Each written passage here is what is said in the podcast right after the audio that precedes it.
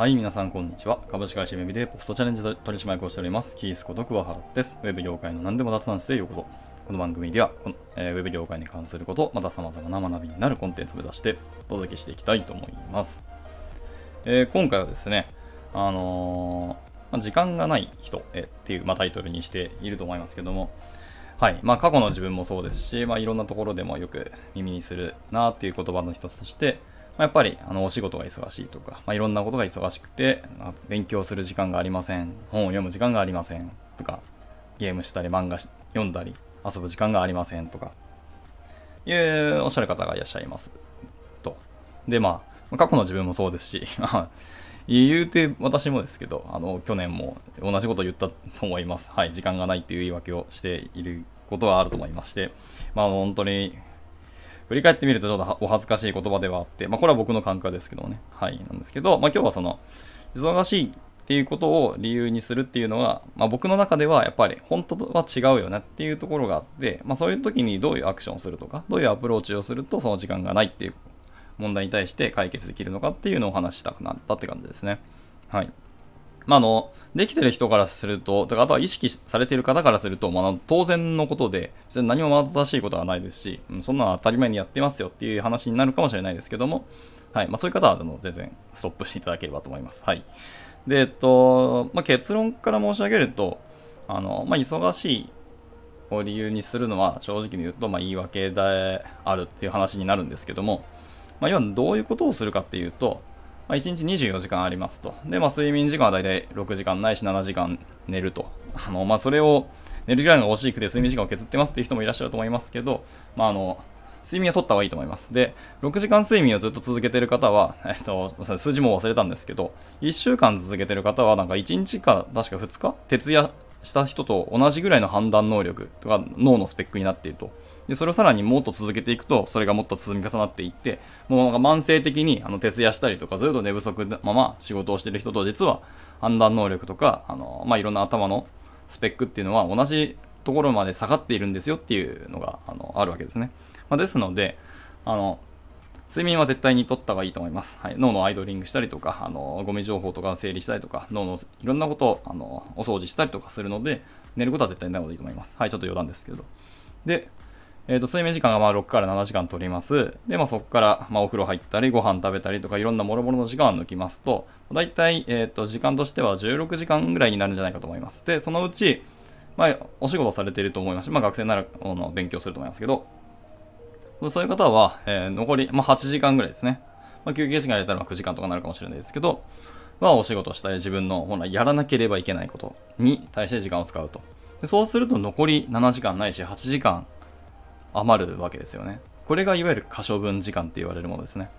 で、その可処分時間が、えー、っと、7時間、8時間あって、その中でやりたいこととか、好きなこと、まあ自己投資をしたり、遊びに使うとか、っていうことをすればいいのは頭では分かってるんですけど、一方でお仕事が忙しかったりっていうところ、まあ家族サービスしなきゃいけないとか、いろんなことを加味して、その時間を削っていって、気づいたらその削る時間がなくなったっていうところになると思うんですよね。はい。で、えっと、それを別にあの非難するつもりはないし、皆さんの意思決定の中でそっちの方を優先しなきゃいけないとか、今はこっちの方をあのコミットしなきゃいけない。だから残りのその可処分時間がないんですっていうふうな、まあ、主張されるわけなんですよね。でそれはあの別に悪いとは思ってないんですけど、えっと、まあ、大事なことっていうのは何かっていうと、自分がこの人生何がしたいかっていうのと、自分があのやりたいことをやるっていうのがこの人生だと思ってるんですね。まあ、それがご自身のあの幸福度につながると思います。なんだけど、やらなければいけないことを優先して、あの、本来やりたかったこととか、あの、好きなことに時間を使ってないっていうのがちょっと逆転してるわけですよね。はい。なので、やるべきことは逆で、まず先に自分がやりたいと思ってることとか、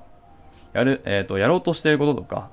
好きなこととかの方にもう時間を取るんですね。先に取っておく。で、残りの時間で、えっ、と、かつ、あの、会社とかその所属するものに、マッチする時間分働くっていう、まあ、お仕事したりとか勉強するっていう風に、えシフトするのがいいと思います。はい。なんですね。まあ、これ貯金の考え方と一緒で、貯金って、あのー、まあ、毎月、あのー、まあ、サラリーマンの方であれば、会社から、あのー、手取りの給料が振り込まれると思いますね。まあ、そのうちに、ま家賃を払ったり、光熱費払ったり、食費代出したりとかっていろんなことをして、まあ、残ったお金があの貯金だっていうふうにあのおっしゃってる方がいらっしゃると思うんですけど、貯金って逆で、まず先にあのもらったお金からこの分は貯金しますっていうふうにもう確保するんですよ。で残ったお金でやりくりをしていくっていうのが本来正しい貯金の方法なんですね。これと一緒です。時間も同じです。あのまず先に自分の可処分時間をの時に、まあ、可処分時間全部確保するかちょっと別ですけど、少なくとも例えばこういう本が読みたいとか、今月こういう資格を取りたいとかいうところの勉強の時間を確保しなきゃいけないってなったら、その時間分は必ずもう毎日確保するんですね。毎日必ず、まあ、お仕事の後に3時間ないし5時間は勉強、自己投資に使うとか、ゲームをするとかっていうふうにもう決めているってなれば、絶対その5時間はあの必ずやりますと。もう絶対取りますと。これをオーバーするよとか、そこに影響するような仕事の仕方とかはしませんっていうふうに決めることがスタートですね。はい。すると、あの時間がないっていうことにはならないはずなんですよ。はい。あもちろんその、お仕事のタイミングとか、そのやってる、このコミュニティとか所属している団体の、今、なんですかね、佳境の時だから、どうしてもそっちに咲かなきゃいけないっていうのはあると思います。それはケースバイケースで、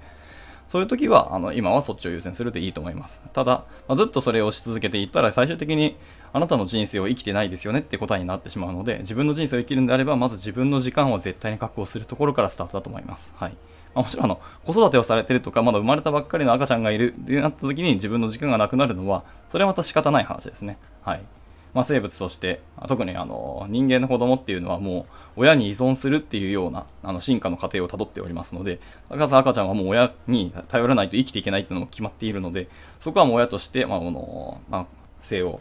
与えたっていうところの責任もあると思いますので、そこは、あの、全うしていただかなきゃいけないと思いますけども、そういうのではない限りは、自分でちゃんと可処分時間が取れるっていうんであれば、しっかり取ってハンドリングをしていくっていうのがいいと思います。はい。まあ、これが答えですし、まあ、この、なんですか。できてる人は全然、あの、できていらっしゃると思います。で、僕もそれがなかなか去年はできなかったっていう言い訳ですね。できなかったっていうと、なんかキャンノットみたいなあれですけど、僕があの仕事の方にコミットするって決めただけであって、これは本当にだから、ね、時間がないは言い訳なんですよね。はい、全ては自分が選択したことになるので、選択の連続が人生でありますというところです。はい、というわけで、まあ、今日そういうお話をしたくなりました。まあ、あの自分への自戒の意味も込めつつ、まあ、あのもう一回意識を改革しなきゃいけないなっていうところで、まあ、話させていただいた感じですね。はい。まあ、なんか参考になれば幸いであります。というわけで、今回このところで終わりにしたいと思います。また何か聞きたいこととか話してほしいことなどございましたらいつでもレターをお待ちしておりますので、お気軽に投げていただければなと思います。ではまた次回の収録でお会いしましょう。バイバイ。